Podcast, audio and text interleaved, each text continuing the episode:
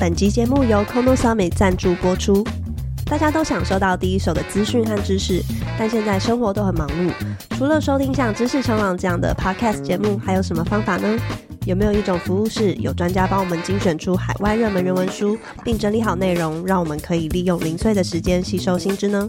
？Kono Summit App 就是这样的书斋平台，可以帮助我们在十五分钟内了解一本欧美畅销书的书斋精华。你可以在上下班通勤的时候，一边收听《纽约时报》或比尔盖茨等名人推荐的好书，像是这本由麦肯锡资深合伙人写的《CEO Excellence》，里面以实际的案例说明全球顶尖企业的领导人都具备哪些思维，让我们可以跟大师们学习，而且 App 里面还有中文翻译，可以对照英文逐字稿，不怕有单字听不懂，还能投票决定下个月想看到的新书。像知识冲浪听众很关注的商业趋势、自我成长的主题，在上面都看得到。其他还有投资理财、职场技能等多种类别可以挑选。让我们一起把知识变成我们的核心竞争力吧！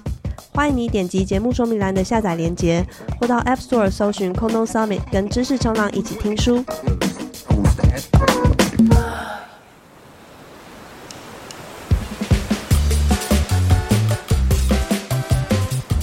大家好，欢迎收听知识冲浪的中间分子，我是今天的主持人 Stacy。在中间分子这一系列，我们会邀请到新创跟企业的中高阶经理人来分享他们工作的职涯故事。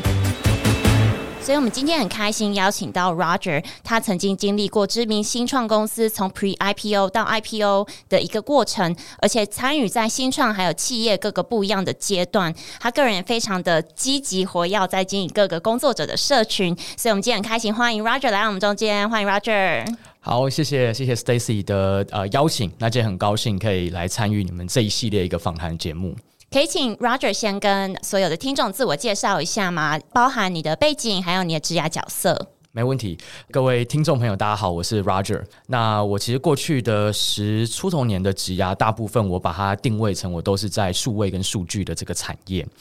我大学是念经济，那后来呃，这个准备要毕业的之前呢，我先到了印度。那我在印度的 Google 啊做了一个这个几个月的一个实习的一个计划。那那次其实就对我来讲是所谓第一次踏入所谓数位跟数据的这个产业。那时候我就发现，这已经是十出头年前了。那时候我就发现说，诶，这个产业快速在崛起，所以后来也影响了我在所有职业选择都是在这个领域。所以后来。在印度回到台湾，呃，服完兵役之后，我第一份工作是在一间做大数据分析跟预测的一个软体的公司，叫 APT。那那是一个美国公司，我担任他们在亚太地区，特别是在大中华区的一个 business development，就所谓商务开发的一个这个职位。后来我到了雅虎，那在雅虎的那段时间，其实它在全球，包含在亚太地区做了很大的一个企业的转型，特别是从所谓我们叫做 Web。转换成到 mobile app 的这样的一个转型，所以我当时参与很多的项目，其实都跟这个有关。那后来呢，我就到了一间公司叫 Appier，那它是一个做 AI 的一个新创公司。那那个时候我加入的时候，新创公司。那现在当然这间公司大家很努力，也都到了东京上市，所以也算是一个跨国的一个企业。那我在那边待了呃五年多的时间，主要呢就是协助这间公司能够在全球拓展生意。那我现在目前在职的公司叫做 Mastercard，那我是在 Mastercard 的数据跟顾问服务部门这边来服务，所以总结来看，其实过去这十多年都是在数位跟数据的产业。那我在呃这个服务的这个我们把它称为部门吧，部门或是业态，大部分我都是在所谓的呃商务开发，或者是怎么样去将我们呃企业的服务能够推到市场。嗯，所以刚刚讲说，其实你参与过，我觉得很有趣的是参与过那个从网络。变成 mobile app 的阶段，所以其实呃，在几个关键包含，就是说从网络雅虎的时期到 appear 的时期，其实你都参与到一个公司起飞，或者是甚至产业起飞。那其实这些选择点啊，跟时机啊，是偶然的吗？还是你怎么去找到这一些机会跟脉络？嗯。我觉得 Stacy 这个问题非常好，这个其实就很像是我们大家常讲说，哎，接下来哪一个产业可能会比较有蓬勃的发展，比较有机会。说实在，我觉得我过去的挤压。大体来讲，我只能说，我觉得我蛮幸运的，就是说，诶，在挑选一个产业的时候，刚好在我进入的那个时间点，都是它在快速崛起的一个这个部分。那可是如果说这个讲，诶，说就只讲幸运，这好像觉得，哎、欸，那这这不是每个人都都可以这样子来去复制。那我我后来大概也稍微思考一下，我觉得我过去的职涯在选择所谓的产业的时候，呃，很大的几个关键，我通常会看这些面向，我想可以给听众朋友给参考。我觉得第一个呢是，可能我们要去了解一下现在的人才都往哪一些产业去移动。嗯、我举个例，在我大概十多年前，我那时候在印度 Google 呃做一个实习计划的时候。当然，Google 在那个时候已经是一个非常顶尖的一个企业，当然现在也持续都还是表现非常好的一个公司。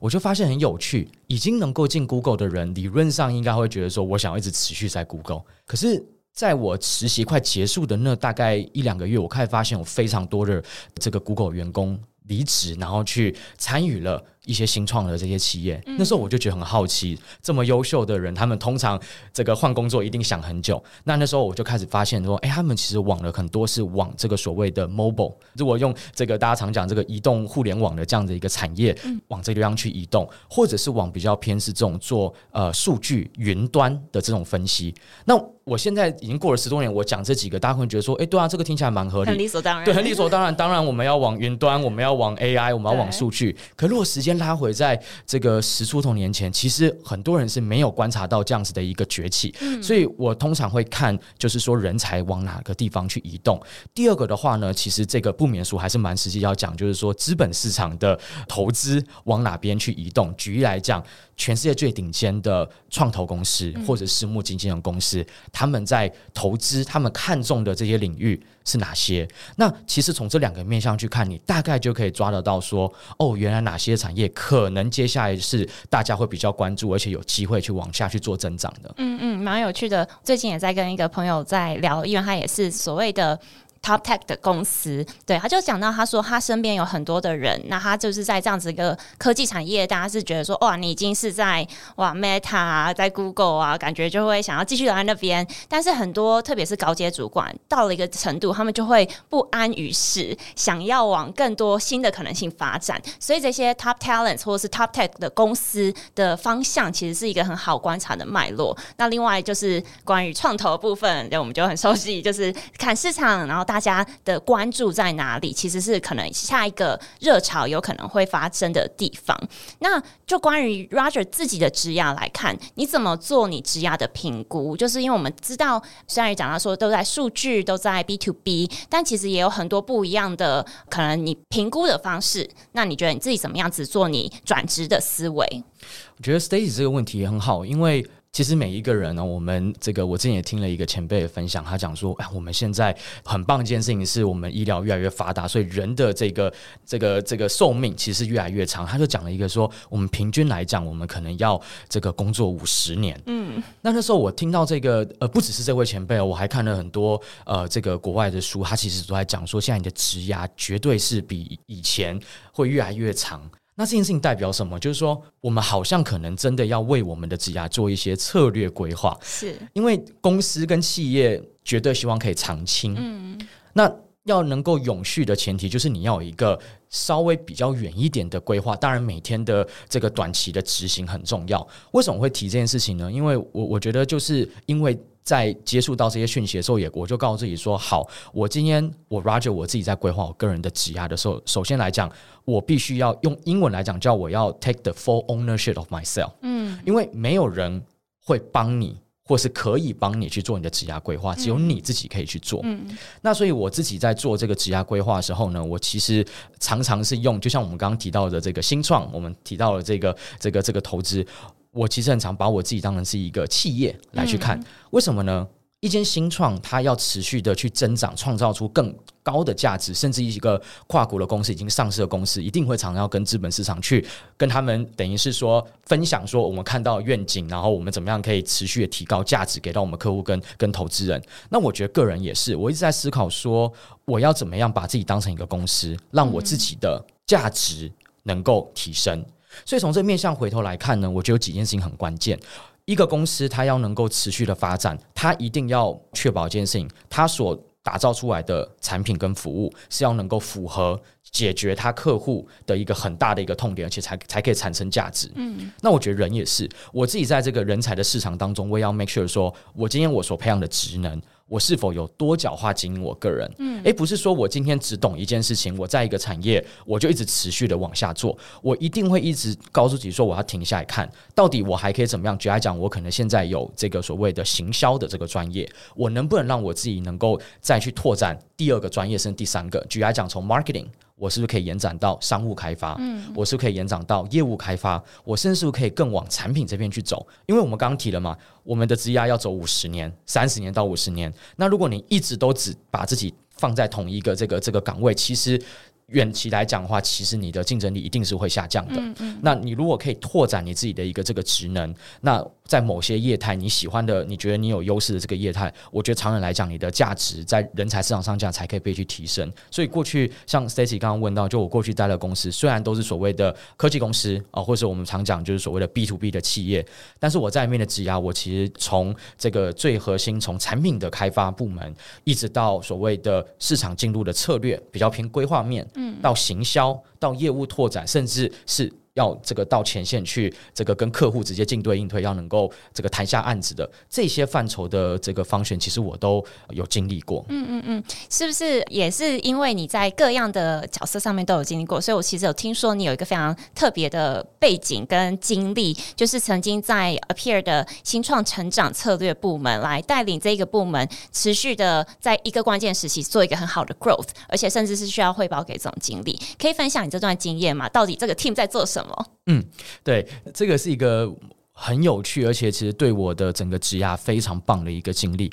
首先，那时候我加入 Appear 这间公司的时候，其实是大概在二零一六年。那这个已经距离现在已经六七年前。那个时候呢，其实 Appear 当然它的核心的技术在人工智慧这块其实做得非常好。嗯。那一开始它是把它运用在这个所谓的数位广告的投放，协助各行各业，特别是 B to C 的企业，能够透过数据，然后去获取更多它的这个客户。或者是这个怎么样提升他的客户的终身的价值？那其实当时我加入的这个背景是说，公司其实也会开始要延展不同的一个这个产品线。嗯，那在这个过程当中呢，其实非常的关键。为什么？因为公司在快速增长的过程当中，通常一定是从既有的这个生意，你要能够持续的去增长你的你的的这个商机，但同时间你要拓展你新的这个 business line。所以当时我们的团队其实被赋予一个呃很大也很挑战的一个任务。这个任务就是说，如何可以有系统性的方式协助公司能够找到更多新的商机。嗯，所以，我们所谓的这个成长策略 （growth strategy），它其实更多的含义是说，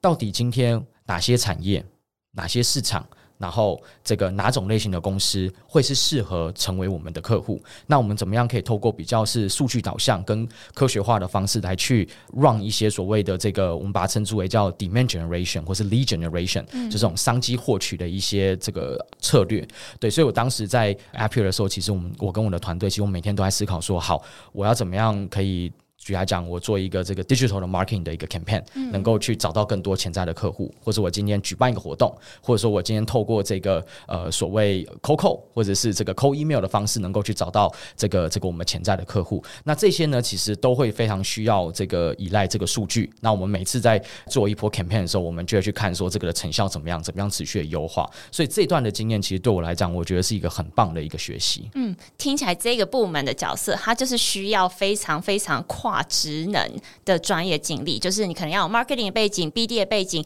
更是需要有 product 的一些数据导向的一个核心的思想，然后在一种 try and error 的方式找到 product market fit，然后去找到这个新创可以怎么样子往横向或是垂直的往下一步发展。没错。刚 Roger 讲到说，其实，在这样子的一个团队里面，要不断的做的是数据的分析，然后去让这个数据能够成长。那这样子的角色，其实也累积了很多你刚刚讲到不一样垂直的工作者的角色。但我知道那时候其实是在 Appear 一个非常关键的阶段，就是从 Pre IPO 到东京 IPO 的这两个时间点的过程。你可以讲一下这个时间点跟这个 team 做的东西有什么样的关联吗？嗯，所以其实这个有一个很关键的。一个关系原因是这样，因为当一间公司它要这个去往上市这块发展的时候，很重要一件事情就是你要能够去证明你的这个业绩的这个成长的这个速度跟速率，其实是一直在一个非常好的一个状态。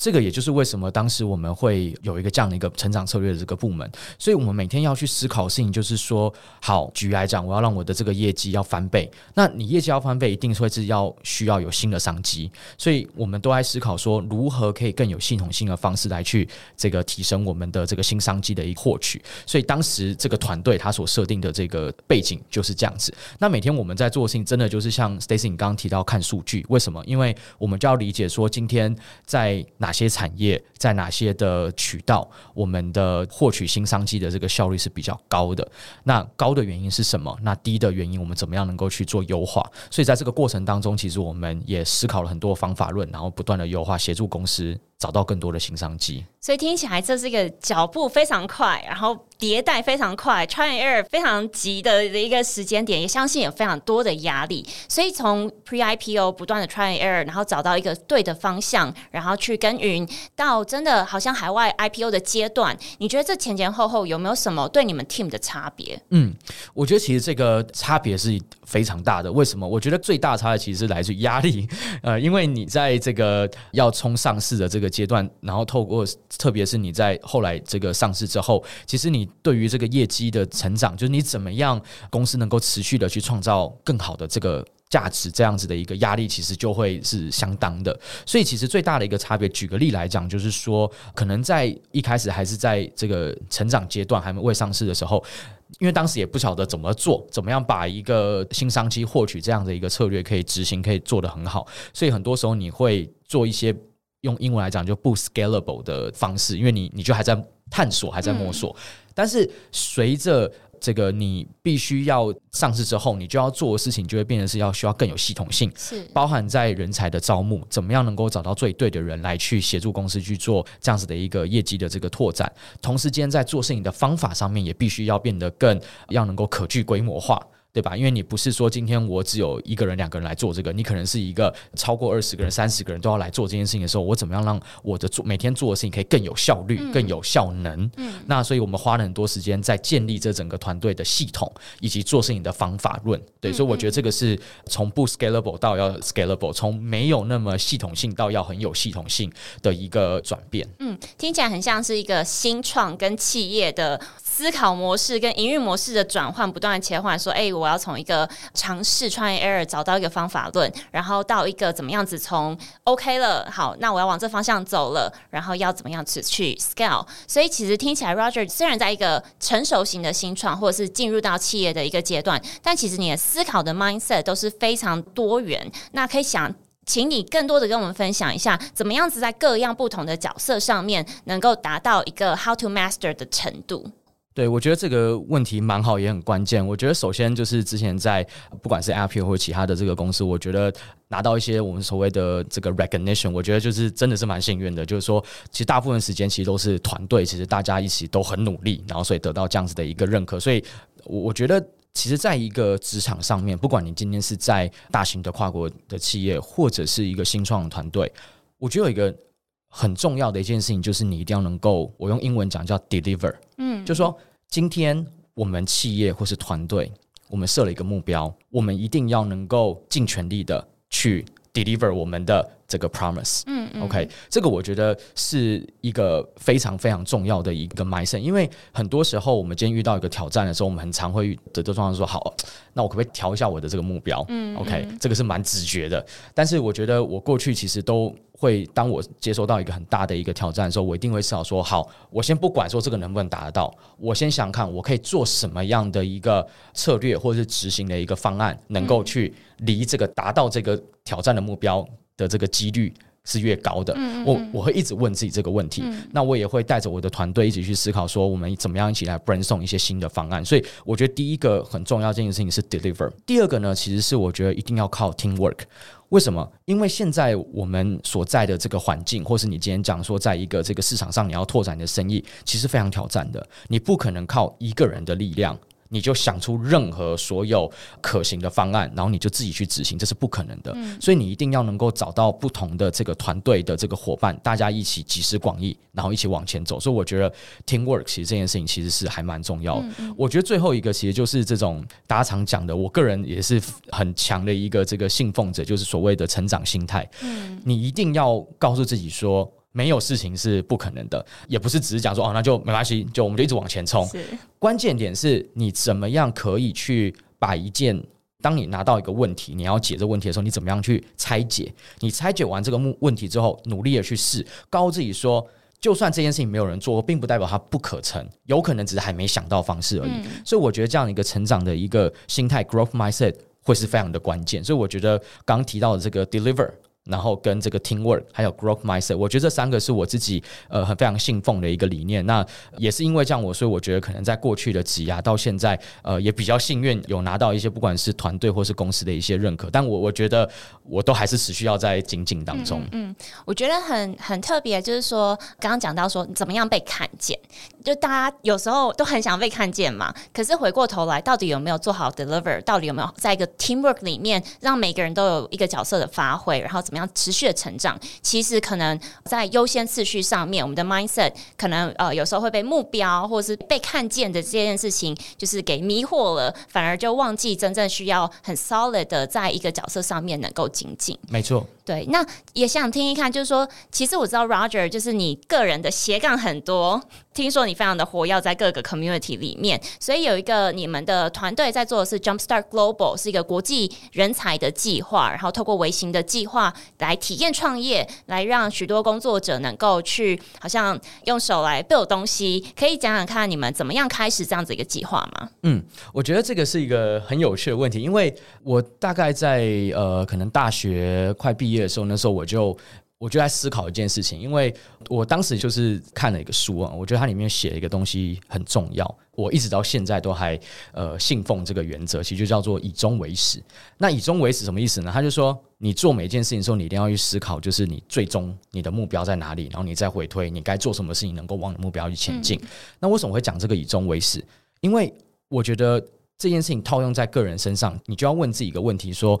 我到底我的人生愿景是什么？我希望我能够对于这个社会，我对我身旁人能够做出什么样的一个贡献？我就问我自己这个问题。嗯，我后来就发现说，诶，我好像对于怎么样能够透过我个人的一些能力资源去协助他人成功，我觉得这件事情好像是我非常有热情的。当然，这也不是忽然有一天睡觉起来就发现这样一个热情。我觉得我是在不断的一个。Test and learn 的一个过程，我发现说，哎，我好像真的对这件事情很有热情。为什么我会讲这件事情？回到刚刚 Stacy 问的，就是共同创办的这个 Jumpstart Global 这个组织。其实当时呢，就是因为我个人有这样子的一个一个热情，然后我也找到另外呃两位共同创办人 Edgar 跟 Rosa，那他们其实非常这个 surprising 的，哎，他们跟我也有一样的这样的一个热情，所以我们就在思考一个问题：说台湾接下来这个大家常讲，至少在我们三十几岁的这个时代，大家常讲一件事情，就是说，那台湾的未来在哪里？所谓的未来是说，我们可能过去有非常成功的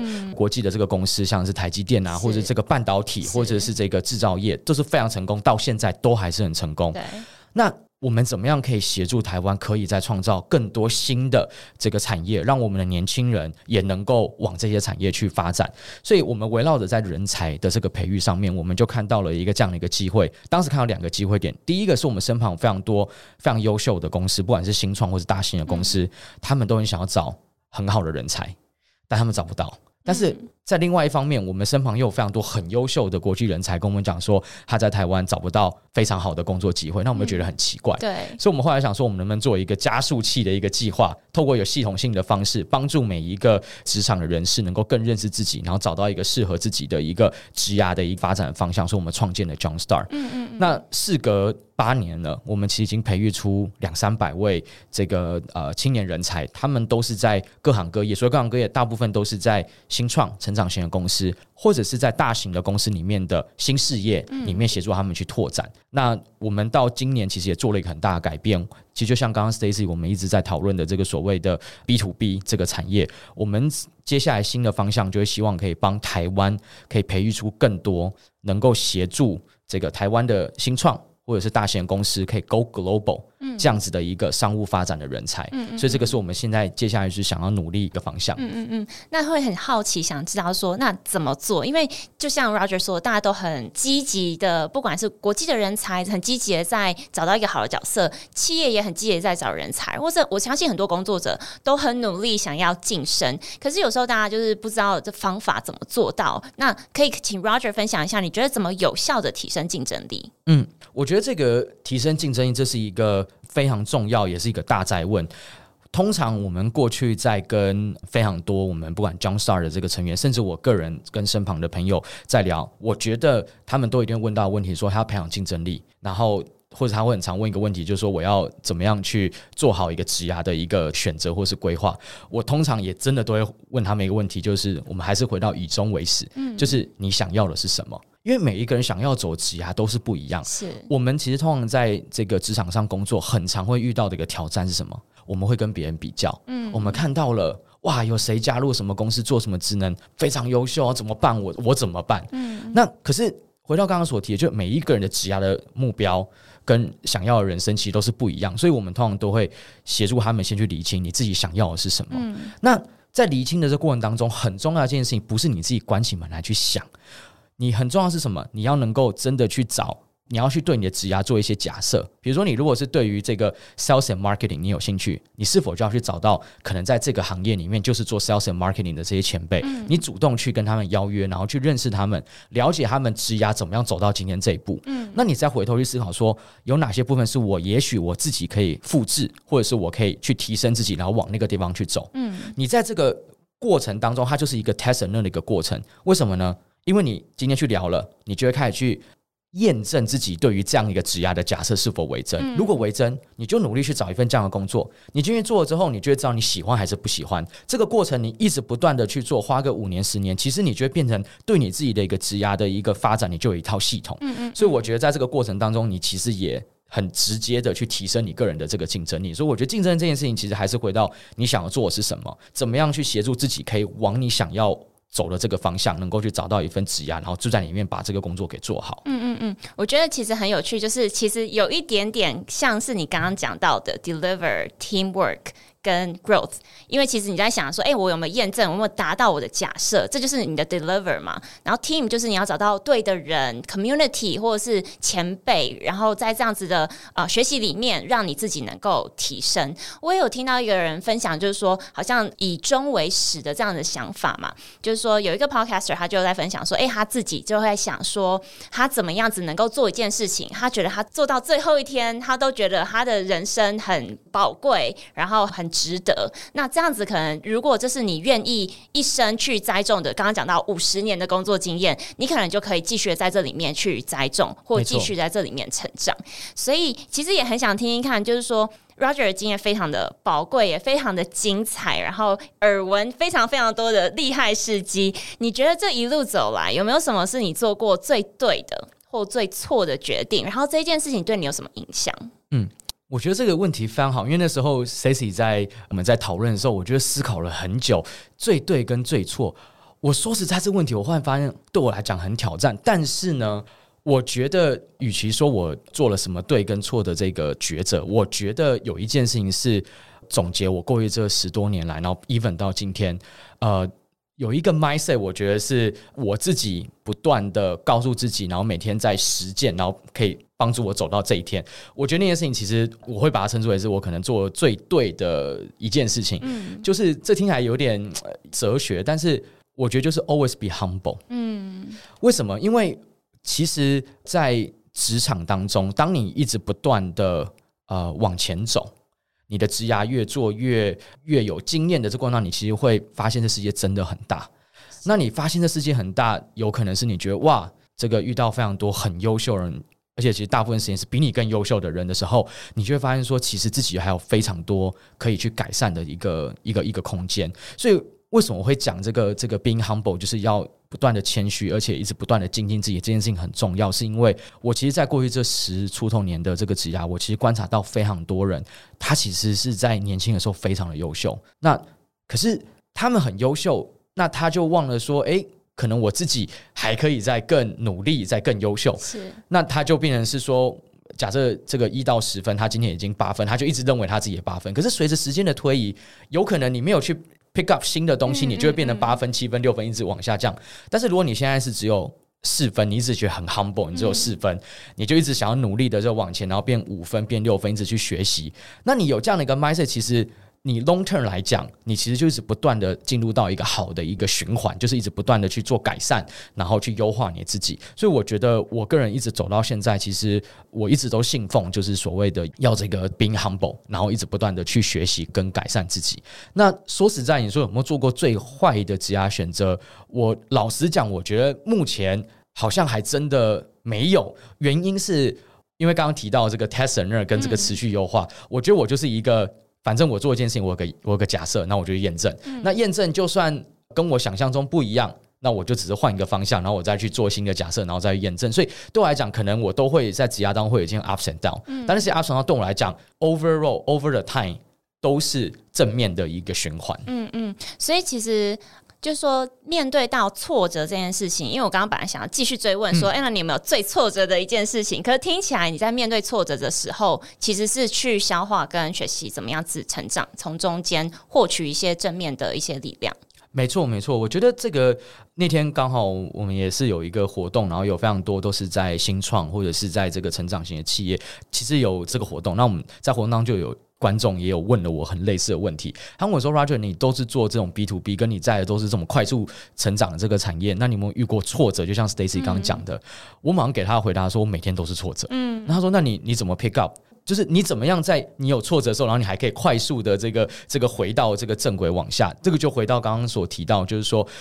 在外人客观眼光来讲，可能那叫挫折，可对我来讲，我觉得那个叫做验证跟学习。嗯，所以其实如果你只要把你的心态一转。那那些你就会不会太纠结。当你今天在做一件事情的时候，没有达到你预期的结果，你就不会太灰心。嗯，嗯，嗯，对，我觉得这个心态其实也是我。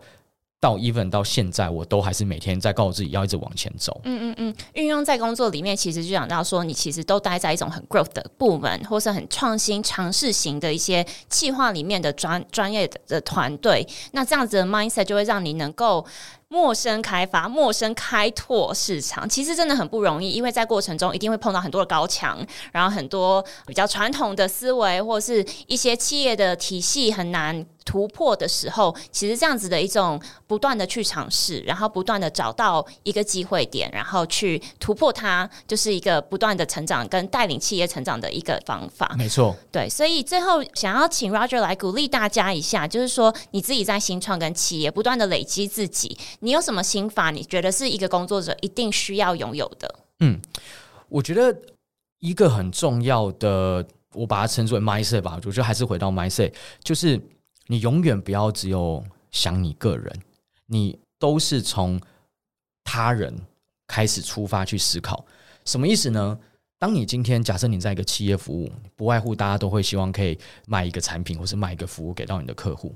那很多时候我们都只有去思考一件事情：我怎么可以成交？但我觉得更重要的事情是要问自己：说我到底可以怎么样去协助我的客户、协助我的顾客，可以变得更好，可以去成长，让他们的生活可以变得更好。当你的这个 mindset 从自己转成都是从他人开始，那我觉得这件事情就会让你所有做的事情可以这个事半功倍。那这个其实回到个人也是，我觉得呃每一个人，就像我会很常鼓励这个我身旁的朋友，或是我装傻的这个成员说，你一定要有一个 giver 的这个 mindset，一直去思考怎么样可以成就他人。因为当你不断的去协助他人能够成功，那到最后，你就会变成一个非常好的一个正向的循环。所以，我觉得，我希望就是说，也可以鼓励大家，包括我自己，也都还在学习，怎么样永远都是先想到怎么样为他人，可以成就他人，然后成为一个 giver。谢谢 Roger，就鼓励大家都成为一个 giver，然后跟刚刚讲到的，就是成为一个 giver 的时候，其实你就是一个 humble 的人，然后能够不断的成长跟学习。那今天你的经验也相信是很多人很宝贵的养分，然后希望大家不管在什么样的角色跟阶级上面，都能够不断的成长。谢谢 Roger 时间，谢谢 Stacy。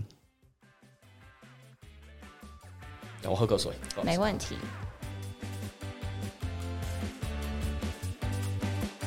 嗯嗯嗯。